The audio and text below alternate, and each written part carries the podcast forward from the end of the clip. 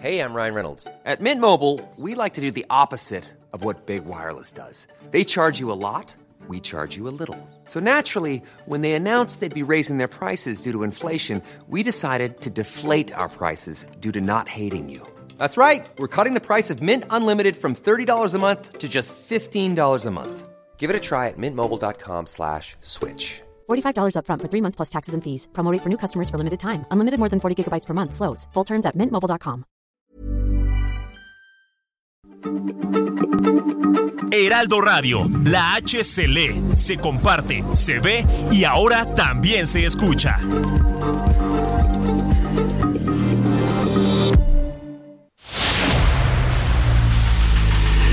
El dedo en la llaga.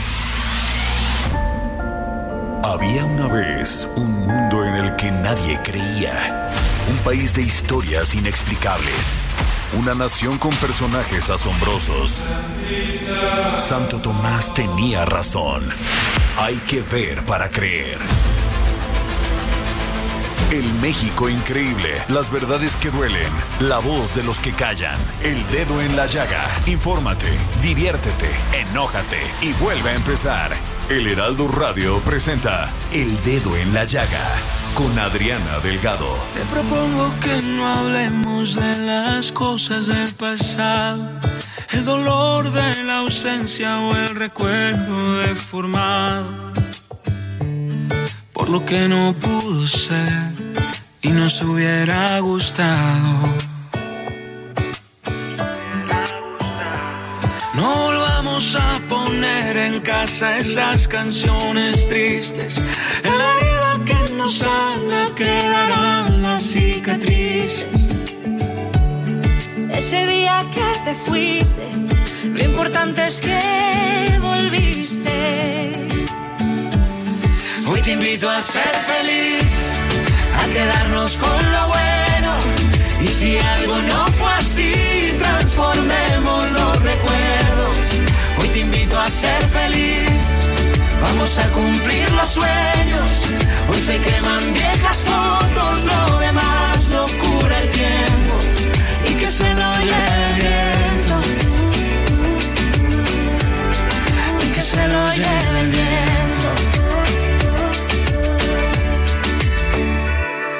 prometo no hablarte de ese niño abandonado. La memoria selectiva que me deja mal parado. Una mesa mal servida, navidades sin regalos. Es momento de soltar todo lo que no está resuelto. Una revista en la tienda del recuerdo. Sé que duele. Sé que duele, pero podemos hacerlo. Hoy te invito a ser feliz. Hoy los invito a ser feliz. Felices, Samuel Prieto, escuchando el dedo en la llaga como todos los días. Y sí, estamos escuchando a Germán Barceló y Lily Guzmán en esta maravillosa canción que me pone de tan buen humor. Hoy te invito a ser feliz. Claro.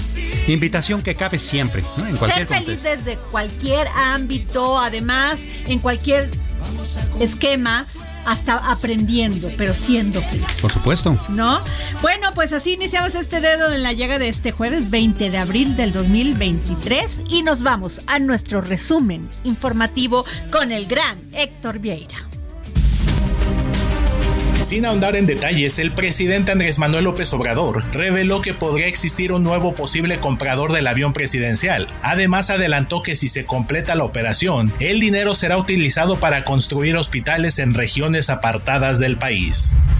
Tras sostener que no es una opción, pues eso no ayuda, el mandatario federal descartó que su gobierno apoye los grupos de autodefensas que han surgido en varios estados para hacer frente a la violencia en el país. En su conferencia de prensa mañanera, el presidente López Obrador dijo que, con la prioridad de proteger a la gente, se seguirá fortaleciendo a la Guardia Nacional en el país mediante la construcción de cuarteles y el reclutamiento de efectivos. Política. La Suprema Corte de Justicia de la Nación admitió a trámite la controversia constitucional promovida por el Instituto Nacional Electoral contra el ajuste y recorte a su presupuesto para este año por más de 4 mil millones de pesos. La Sala Superior del Tribunal Electoral del Poder Judicial de la Federación confirmó la designación de los consejeros del Instituto Nacional Electoral, Guadalupe Tadei Zavala y Jorge Montaño, al considerar que la impugnación interpuesta por el PAN solo contiene suposiciones. El blanquiazul había alegado que ninguno de los dos cumplía los requisitos de elegibilidad y que las personas designadas carecían de idoneidad. A 12 años de que se garantizó en la Constitución el derecho a la alimentación, aún no se ha emitido la ley que la regule, por lo que diversas organizaciones llamaron al Senado de la República a aprobar el proyecto que está en discusión en comisiones para garantizar la autosuficiencia alimentaria y entornos que propicien el consumo de productos saludables. El canciller Marcelo Ebrard reiteró su llamado al dirigente nacional de Morena Mario Delgado a que convoque a los aspirantes del partido a la candidatura presidencial o a sus representantes para acordar su participación en el proceso interno. Pidió que no sea a través de medios de comunicación, como se les informe cuándo saldrá la convocatoria y la fecha para que puedan inscribirse. Para continuar con la compactación de estructuras en la Administración Pública Federal, el presidente Andrés Manuel López Obrador envió a la Cámara de Diputados una iniciativa para suprimir o fusionar unidades administrativas y, entre otras, planteó desaparecer la Secretaría Ejecutiva del Sistema Nacional Anticorrupción y que sus funciones sean asumidas por la Secretaría de la Función Pública. ¿Qué tal? Mario Delgado se mantiene en la dirigencia de Morena hasta agosto de 2024, al igual que Citlali Hernández como secretaria general del partido. Así lo determinó el Tribunal Electoral del Poder Judicial de la Federación. Nación. La Secretaría de Salud informó que los residentes que fueron separados de sus funciones en los hospitales Central Norte y Central Sur de Petróleos Mexicanos en marzo pasado ya fueron reubicados en otras unidades médicas. José Luis García Ceja, director general de Calidad y Educación en Salud de la Secretaría de Salud, indicó que se realizó el proceso a fin de que nadie se quede sin espacio y puedan continuar su formación como especialistas. Con el fin de promover hábitos saludables y la higiene mental, diversas instituciones públicas lanzaron la primera campaña sectorial denominada Vive Saludablemente, que informará a la población de las acciones que pueden realizar en el hogar, escuela o lugares de trabajo para mantener la mente sana. Un tribunal le negó un amparo a Luis Cárdenas Palomino, exdirector de Seguridad Regional de la extinta Policía Federal, a quien se le imputa por el delito de tortura contra Mario Vallarta Cisneros y su sobrino Sergio Cortés Vallarta, así como de los hermanos Eduardo y Ricardo Estrada Granados, para obligarlos a aceptar que formaban parte de la banda de secuestradores identificada como los Zodiaco. En otros temas, Isidoro Pastor, director del Aeropuerto Internacional Felipe Ángeles AIFA, informó que al menos ocho aerolíneas de carga están en proceso de migrar próximamente sus operaciones del Aeropuerto Internacional de la Ciudad de México al propio AIFA, con lo que sumarían 11 aerolíneas en total. Como parte del proceso de legitimación de contratos colectivos de trabajo, la Secretaría del Trabajo y Previsión Social reportó que han participado más de 3 millones de trabajadores en los respectivos procesos sindicales. Con ello, se ha puesto a votación la legitimación de más de 15 mil contratos colectivos. De acuerdo con la dependencia, serán alrededor de 4 millones de trabajadores los que participen. La Secretaría de Educación Pública tendrá que incluir en los planes y programas de estudio derecho de las mujeres, adolescentes y niñas a una vida libre de violencias y la educación con perspectiva de género para la prevención, integración y desarrollo social, a fin de alcanzar la igualdad entre mujeres y hombres. De acuerdo con el decreto publicado en el Diario Oficial de la Federación, la SEP, a cargo de Leticia Ramírez, tendrá 180 días hábiles para realizar el estudio, análisis y modificación a los planes de estudios para no aplicar estereotipos en los temas que se expongan en los libros de texto. Y regresamos aquí al dedo en la llaga, son las 3 de la tarde con 8 minutos y tengo ya en la línea a Darío Celis, gran analista financiero y autor de la columna, la cuarta, la de la columna, este, y también la cuarta transformación en el financiero. Eh, ahí te tras, o sea, como que me moví un poquito, Darío, perdóname. Oye, Darío, escribes hoy en el financiero, en tu columna, que esta, esta semana se define el futuro de la minería en México y el presidente Andrés Manuel López Obrador canceló de última hora la comida que tendría hoy con su consejo asesor empresarial y pues se sacaron de onda los empresarios, como dicen los jóvenes. Eh, Buenas tardes, Adriana. A ver, son dos cosas diferentes, pero que tienen un eh, punto de conexión. ¿Por qué digo que, o por qué hago referencia que se canceló de última hora la comida que debió haberse llevado en estos momentos en Palacio Nacional entre el presidente y su consejo asesor empresarial? Porque tres integrantes de ese consejo son pues los tres principales empresarios mineros de este país.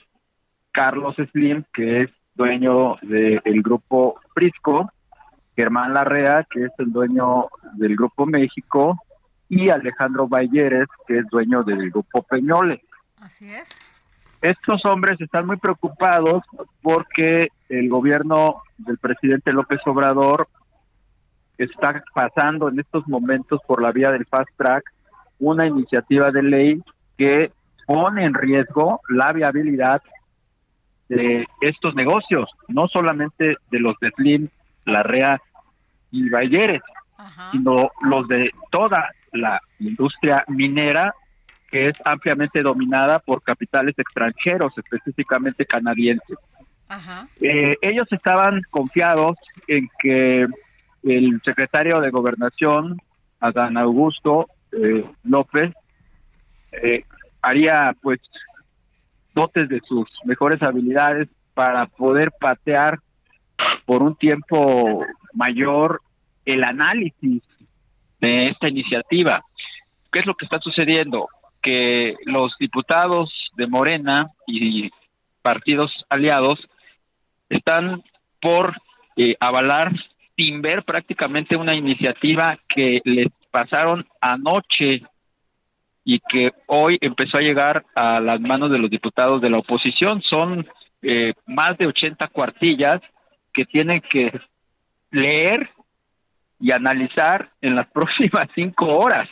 ¿sí? Estamos a unas horas de que se reanude en San Lázaro la discusión de varios temas y entre ellos está esta de la iniciativa de la nueva ley minera del presidente eh, López Obrador.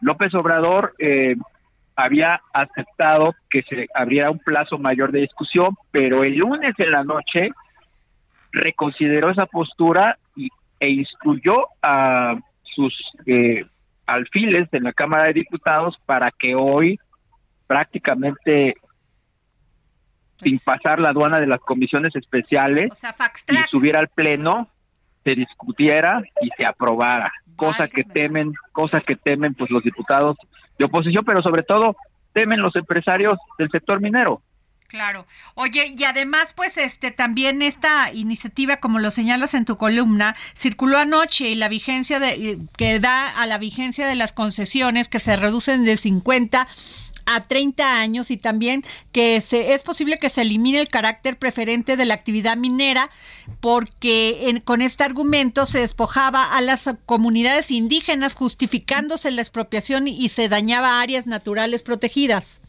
Mira, la iniciativa eh, tiene muchos eh, párrafos rescatables y pues legítimos, ¿no? En el sentido de que históricamente los empresarios mineros se han aprovechado de las comunidades indígenas, se han aprovechado del medio ambiente, han actuado con manga ancha y esto pues evidentemente en un gobierno como el del presidente López Obrador era inaceptable.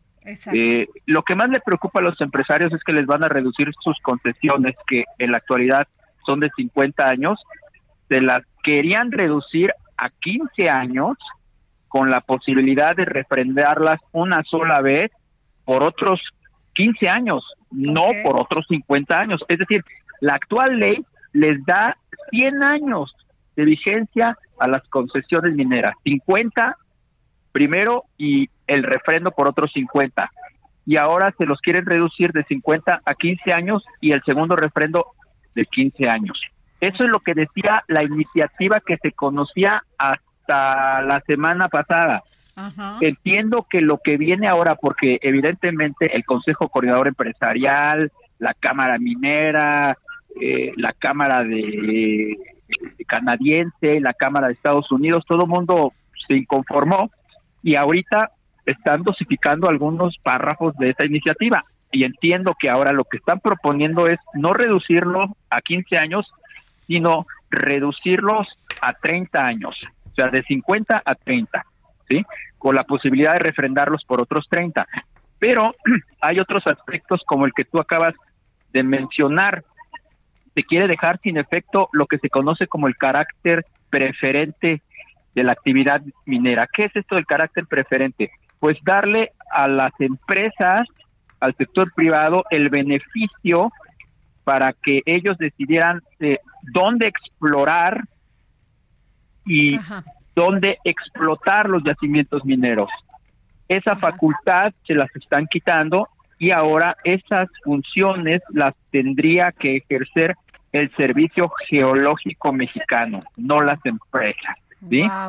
Otro aspecto que también eh, les preocupa mucho, pues es el endurecimiento y bueno, pues para eso son las autoridades, ¿no?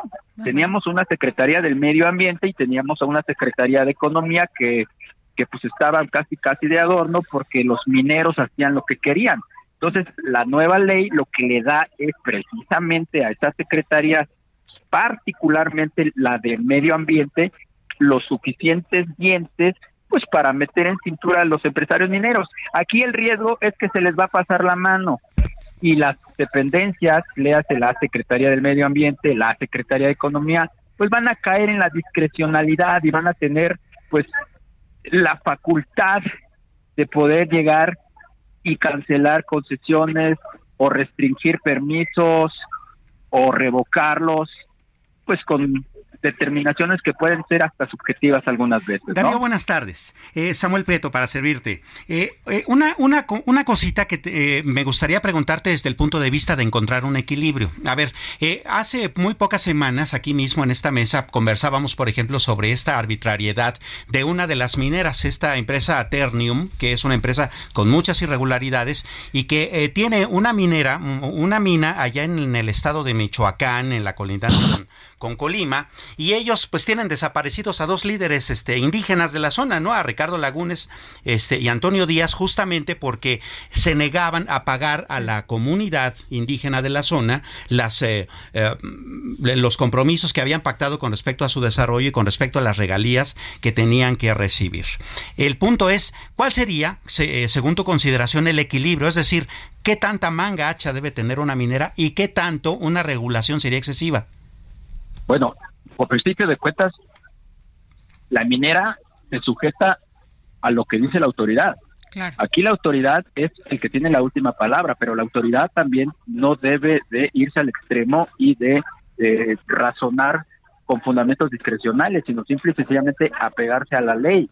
Yo veo muy bien que se le devuelva, se le devuelvan los dientes a las secretarías de Economía y a la Secretaría del Medio Ambiente y que tengan eh, pues eh, la determinación de eh, sancionar y de supervisar y regular a las, las concesiones mineras, cosa que no veíamos en el pasado. Así es. Oye, Darío, yo sí te quiero hacer otra pregunta muy rápido, porque tú hablaste también, este, has estado hablando en tu columna sobre el tema de estas 13 plantas que vendió, pues compró el gobierno mexicano y ayer, este, eh, eh, Rogelio Ramírez de la O habló precisamente de cómo iba a ser para, para, comprar estas plantas a Iberdrola. Entonces yo creo que tu análisis es muy importante porque nosotros estamos pensando que es un gasto innecesario, pero al parecer pues no es así. Pues no, no es innecesario porque el gobierno, bueno, en este caso el Estado mexicano tiene la obligación de eh, procurarle a la ciudadanía servicios eh, eléctricos a precios competitivos y en disponibilidad, ¿no? Así es. Eh, la en este caso, la Comisión Federal de Electricidad eh, estaba dependiendo de empresas privadas para poder eh, otorgar este servicio.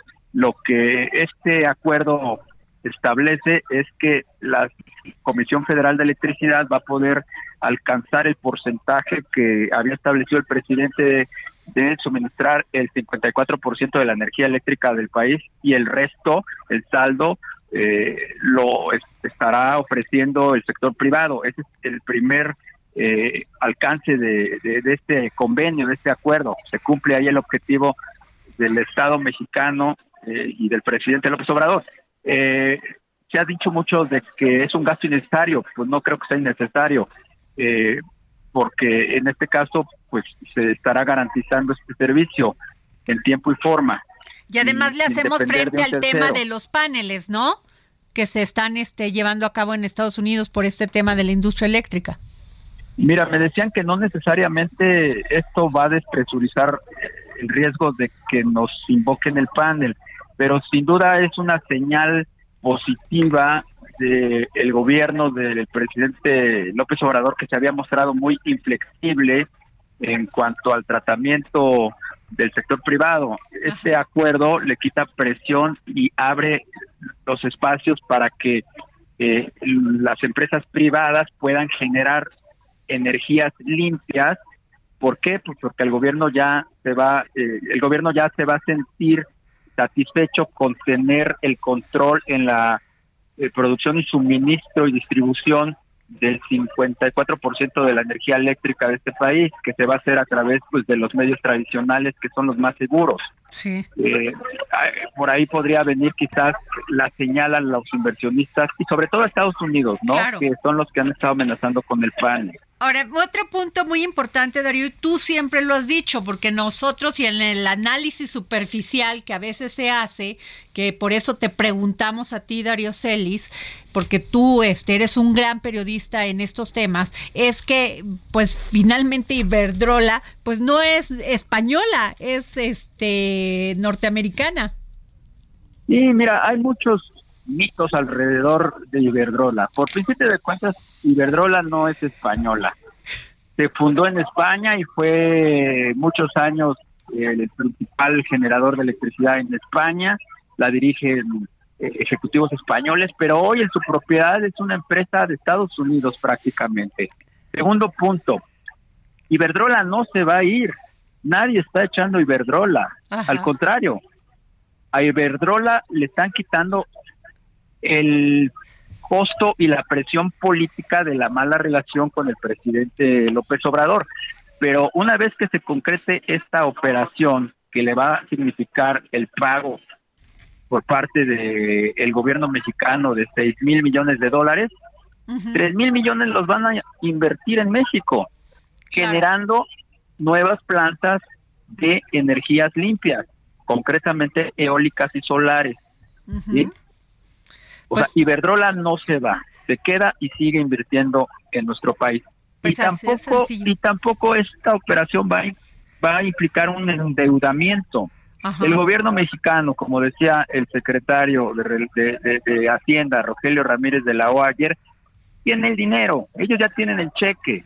De los 6 mil millones de dólares, 2.500 millones los va a pagar el Fondo Nacional de Infraestructura, que es un organismo del gobierno mexicano. Alrededor de otros 1.500 millones que va a ser deuda, lo van a aportar el Banco Nacional de Comercio Exterior, Nacional Financiera y Banobra. Y solamente quizás un remanente de unos 2 mil millones más menos de dólares lo van a aportar bancos internacionales, muy probablemente el BBVA. Pues sí, así de sencillo. La verdad, Darío, muchísimas gracias por tomarnos la llamada para el dedo en la llaga. Te agradecemos mucho que pues nos amplíes esta información y que nos des una pues un panorama más blanco en esto que teníamos como una gran confusión. No, muchas gracias a ustedes, un placer como siempre. Gracias, oye, pues definitivamente a veces los análisis son muy superficiales y ahí están datos que nos da pues un periodista como tú, Samuel, pues que están informados. Eh, Sí, eh, eh, generalmente cada moneda tiene dos caras, ¿no? Y es cierto, el hecho de que haya un aseguramiento de la eh, capacidad del Estado para poder proporcionar energía eléctrica es muy importante. Conflictos con Iberdrola, pues son indiscutibles, aquí mismo. Sí, pero por el tema de Calderón, pero pues Iberdrola tiene más capital norteamericano, o sea, gringo, como dice, Sin duda, que, que, español. Así es que sí despresurizaría eso. El, digamos, la, la otra cara de la moneda es que el 80% del dinero que se va a gastar en comprar esas 13 plantas es deuda, ¿eh? Pues sí. Entonces, bueno, pues también hay que verlo. tampoco es como que... es una buena inversión, sí, pero sí no deja de ser deuda. y por lo menos a nueve años que pues ya le tocará el próximo. a ver cómo se las encuentra. bueno, nos vamos a un corte y regresamos aquí al dedo en la llaga. Lo demás no cura el tiempo y que se lo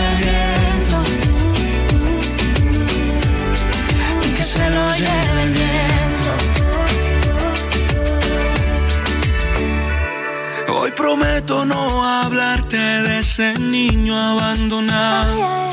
La memoria selectiva que me deja mal parado. Una mesa mal servida, navidades sin regalo. Sigue a Adriana Delgado en su cuenta de Twitter arroba Adri Delgado Ruiz. Además, te invitamos a enviar tus opiniones y comentarios en texto o por mensaje de audio a través de WhatsApp al 55 2544 3334. Y si quieres escuchar El Dedo en la Llaga de El Heraldo Radio, en cualquier momento y donde quiera que te encuentres, descarga el podcast disponible en Spotify y iTunes. Hey, it's Ryan Reynolds, and I'm here with Keith, co star of my upcoming film, If, only in theaters, May 17th. Do you want to tell people the big news?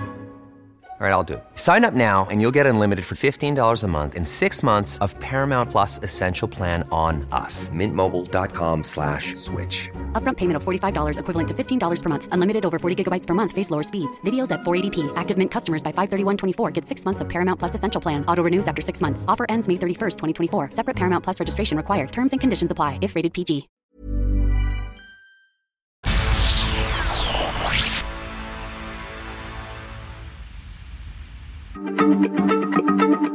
Heraldo Radio, la H se lee, se comparte, se ve y ahora también se escucha.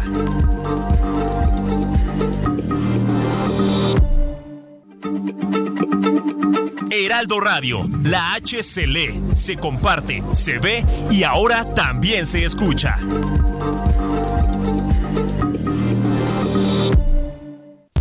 Sigue a Adriana Delgado en su cuenta de Twitter en arroba Adri Delgado Ruiz. Y envíanos tus comentarios vía WhatsApp al 55 25 44 33 34 o 55 25 02 21 04. Adriana Delgado entrevista en exclusiva a la presidenta y directora general de Pfizer México, Constanza Lozada. Pfizer se topa con esta pandemia. Terrible. Muchas personas mueren en todo el mundo. Y llega Pfizer con la vacuna. ¿Qué te habla? No solamente de dedicarte profesionalmente a dirigir esta empresa, sino a dar vida.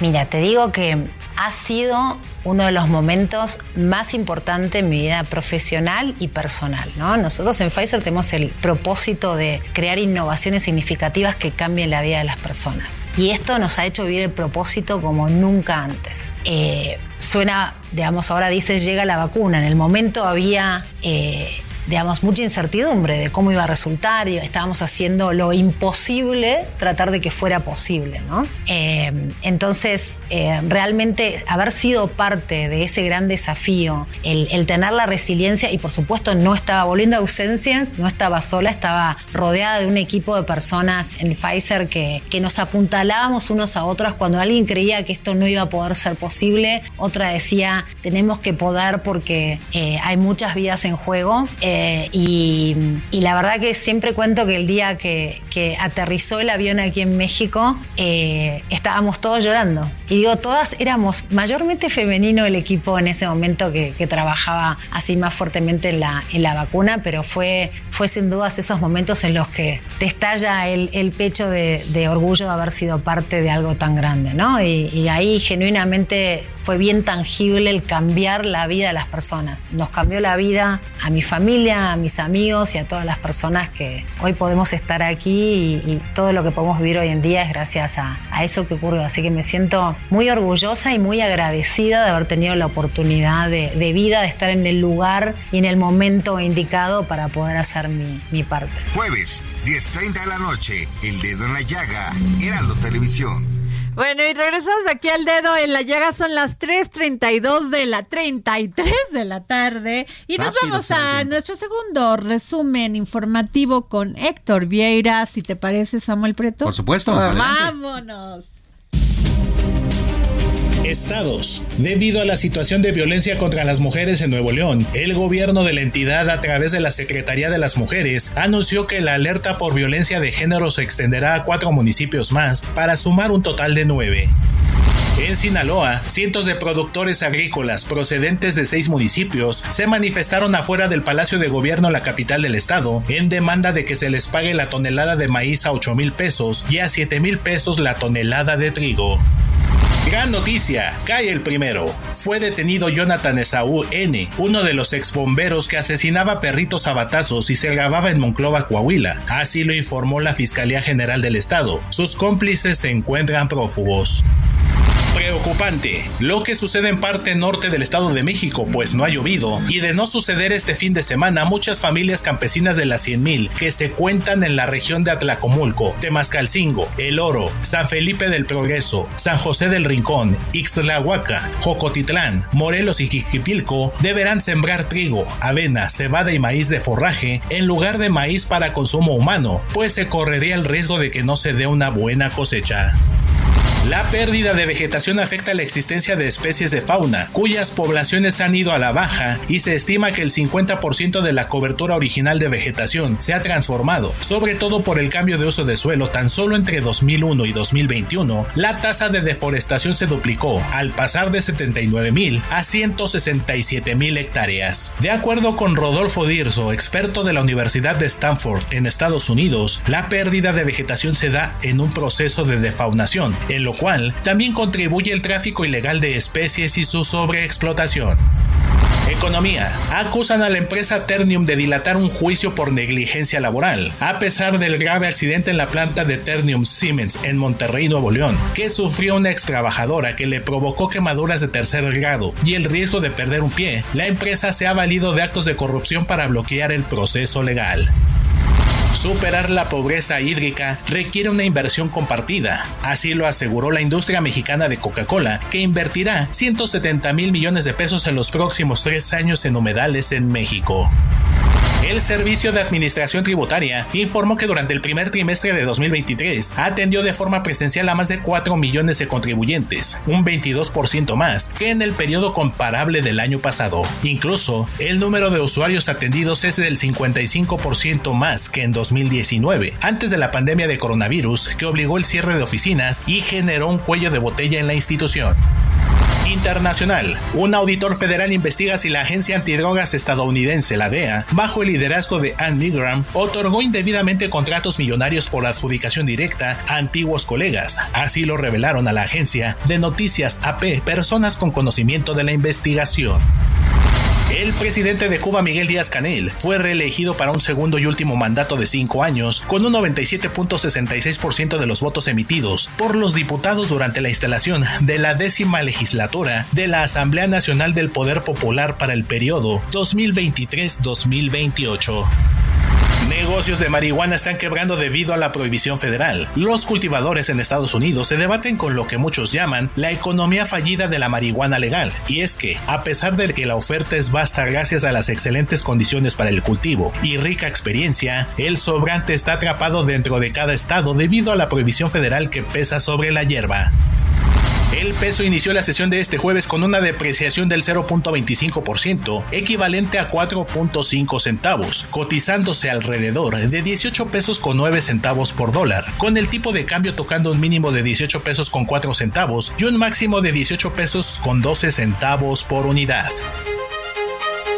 Ruta 2023 Ruta 2023. A unas horas de que se realice el primer debate entre las candidatas a la gubernatura del Estado de México, Alejandra del Moral, de la Alianza Va por México, y Delfina Gómez, de Morena, esta última llega con una ventaja del 13.4%. La encuesta de abril de El Heraldo de México y Poligrama reveló que Delfina Gómez, candidata común de Juntos Haremos Historia por el Estado de México, alcanza un 48.1% en intención de voto, mientras que Alejandra del Moral, candidata por la coalición Va por el Estado de México, conformada por PRI, PAN y PRD, tiene el 34.7%. La priista aumentó 1.5 puntos porcentuales en relación con la encuesta de marzo de esta casa editorial, cuando obtuvo el 33.2%.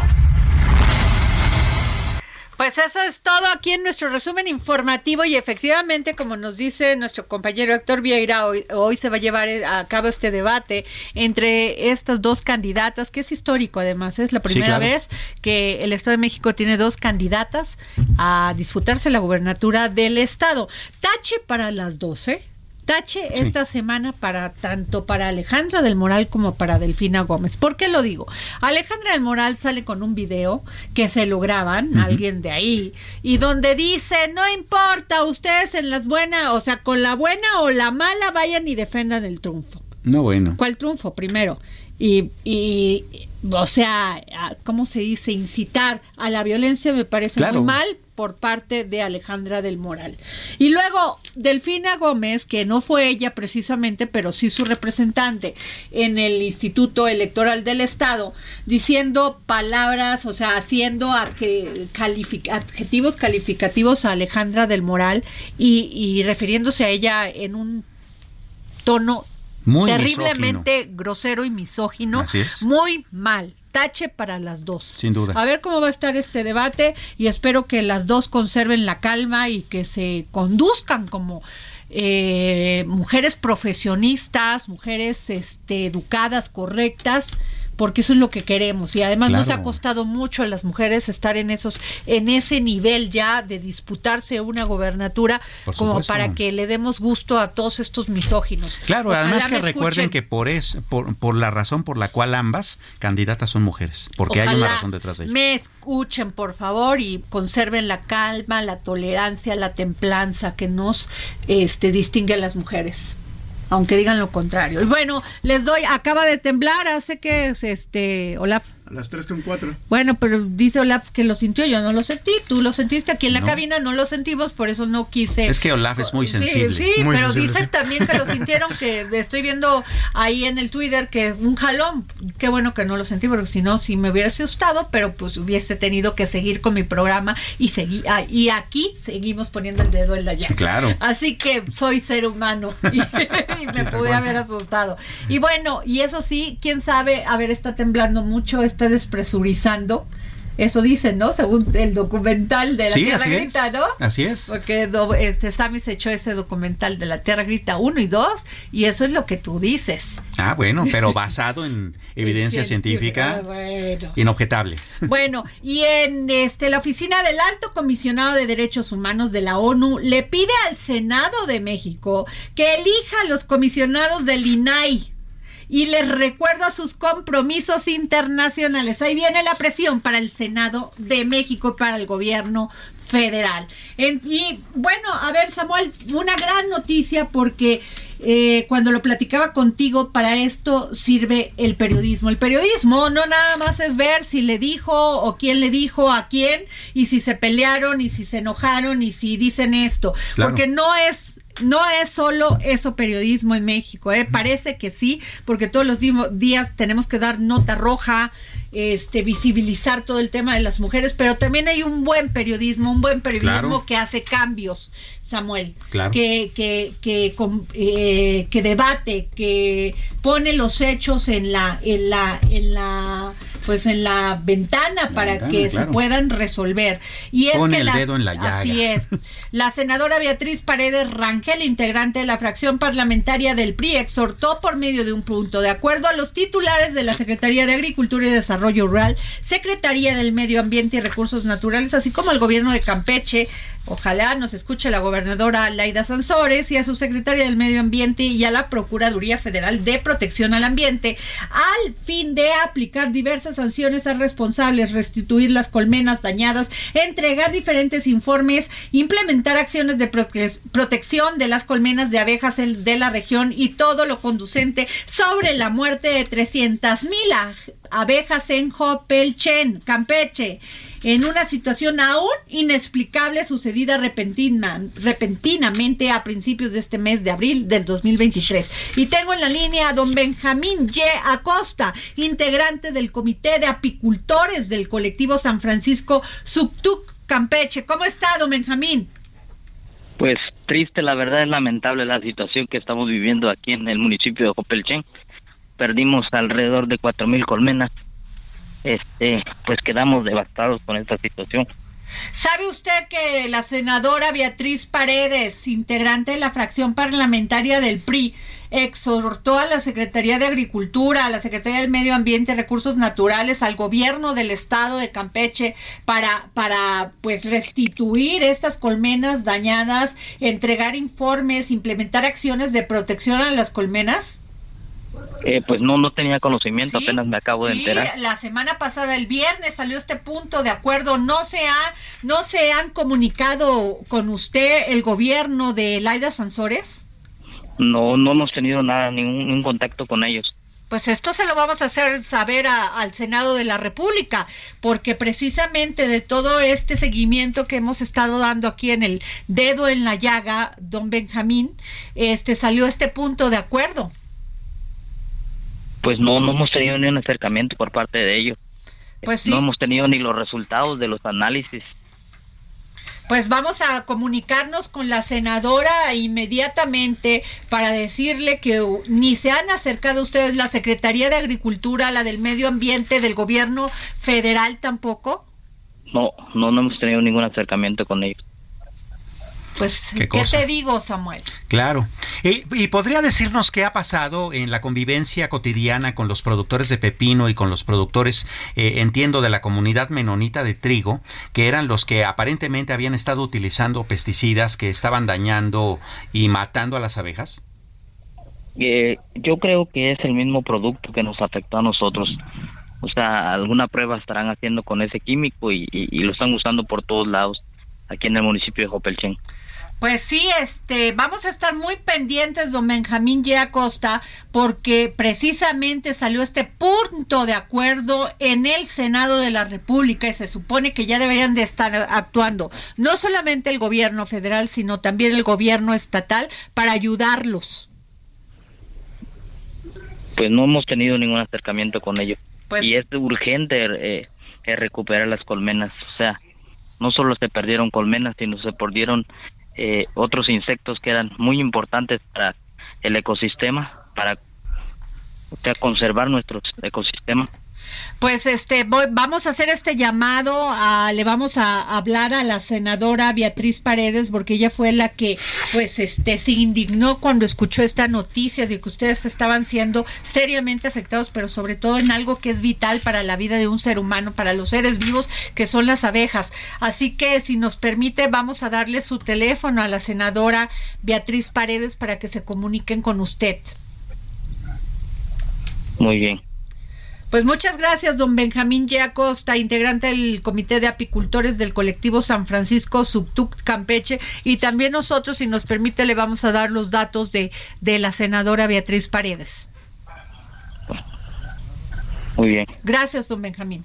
Bueno, pues así estuvo. ¿Cómo ves, Samuel? Pues eh, ahora el llamado a la acción ya está, ahora que actúen, ¿no? Claro. A ver, tú traes una noticia importante, Olaf. Sí, claro, Adri. Samuel, nada más pasaba a comentarles que la Secretaría del Trabajo y Previsión Social, Ana Luisa María Alcalde, tuvo una interesante entrevista con, el, con Javier Solórzano para el Heraldo Media Group en el referente de la noche. Sobre esto, hablaron sobre el TEMEC y sobre esto tenemos un audio. Hasta la fecha llevamos siete quejas, eh, todavía ninguna de Canadá, siete de Estados Unidos, ahora se habla de una probable queja de Canadá, pero yo no diría que es una afrenta ni es un... Es un procedimiento. Y también nosotros podemos decir, ya hicimos nuestra investigación y no. Venga lo siguiente. ¿Qué es lo cierto? Que en los casos en los cuales hemos venido este, investigando, en muchos de esos casos, en efecto, hay prácticas cotidianas, pues Oye, venimos de 40 años de una política ya arraigada. Luis María Alcalde también indicó que uno de los retos de su gestión ha sido garantizar la libertad y la democracia sindicales y eliminar los contratos de protección. Sobre esto también habló y tenemos un audio. Y la reforma laboral estableció que todos los contratos que existieran en México, todos los contratos colectivos, tenían que pasar por una especie como de eh, filtro que es deben ser consultados por los trabajadores. Si los trabajadores no conocen el contrato y no están de acuerdo con las condiciones, se da por terminado. Entonces lo que ha pasado es que pues hemos venido depurando todos esos contratos balines. Bueno, fíjense, gracias Olaf, y nos están informando que en Plaza Carso se escucharon disparos. Vamos a tratar de localizar a uno de nuestros corresponsales o de nuestros motorreporteros para ver qué nos pueden comentar más de estos incidentes en Plaza Carso. Y si alguien sabe, tiene alguna información, por favor, comuníquense a mi Twitter, arroba Adri Delgado Ruiz, y nos comunicamos con ustedes. Por favor, eh, balazos en Plaza Carso. pues vamos, es una zona neural de la capital muy muy delicado. A ver qué fue lo que pasó Samuel. Estaremos atentos a la información. Samuel. Claro. Pues a ver eh, espérame espérame por favor.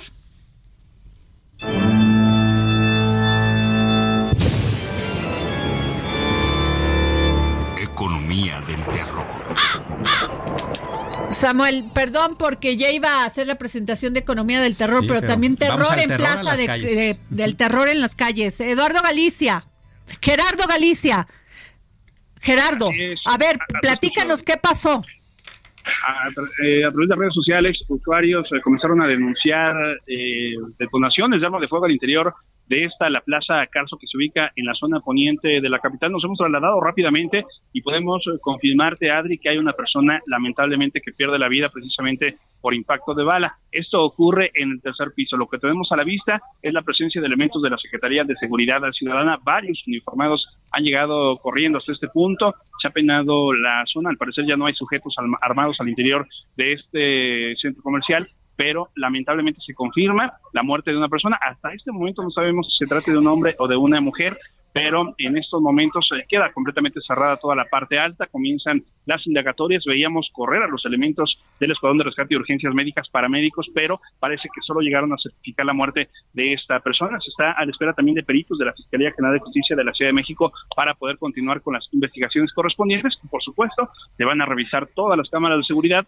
para tratar de dar con él o los responsables de este asesinato. Mientras tanto, poco a poco comienzan a regresar a este inmueble todos los trabajadores, muchos de los clientes de los distintos centros comerciales y oficinas corporativas que se elabora en este punto. Toda la actividad policíaca, Adri, se genera en el tercer piso y siguen llegando al metro. Oye, ¿el tercer piso es el área de restaurantes o, qué es, este Gerardo?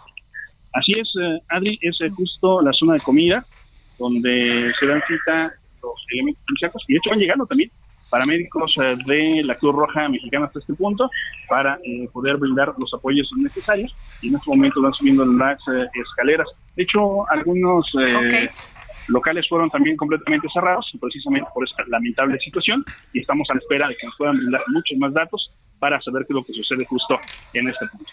Muy bien, gracias Gerardo Galicia, gracias compañero este Samuel Prieto. Oye, fíjate que tenemos en la línea del dedo en la llaga a Gary Flores Hernández. Él es administrador general de recaudación del sistema de administración tributaria. ¿Y sabes por qué eh, estamos comunicándonos con él?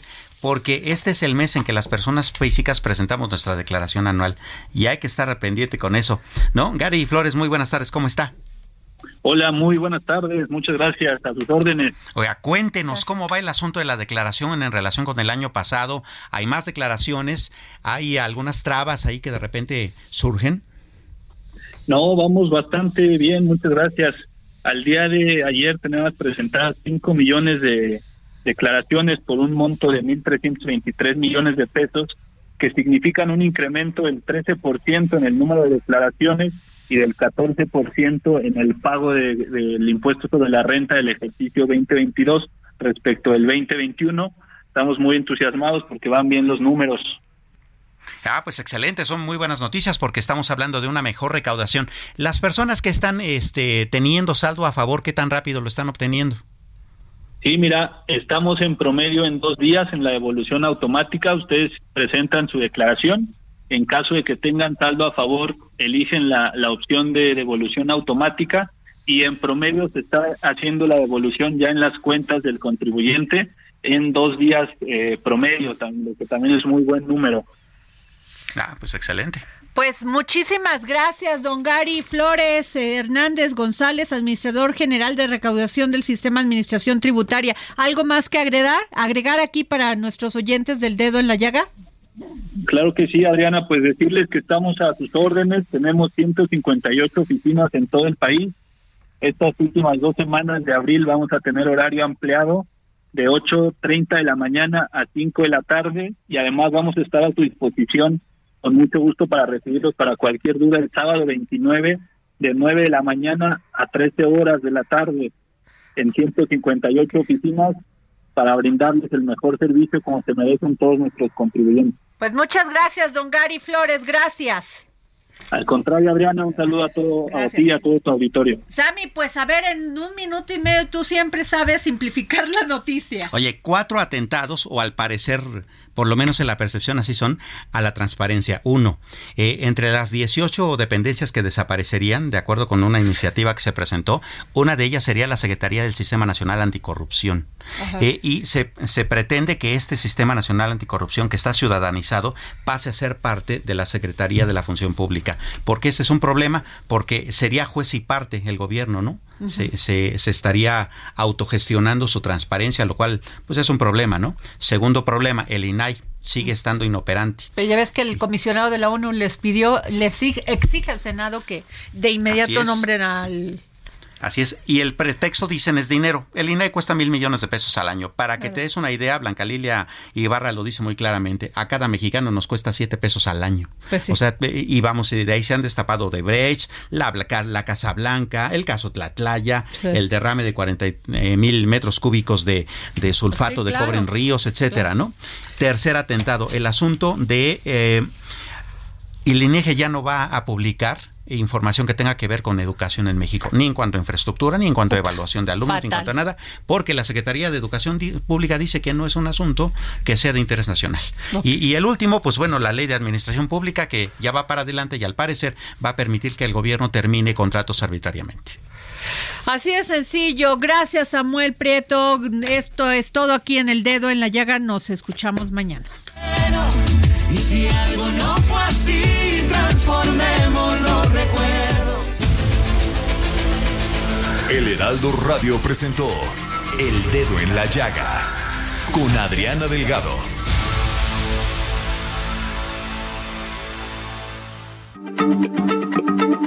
Heraldo Radio, la H se lee, se comparte, se ve y ahora también se escucha.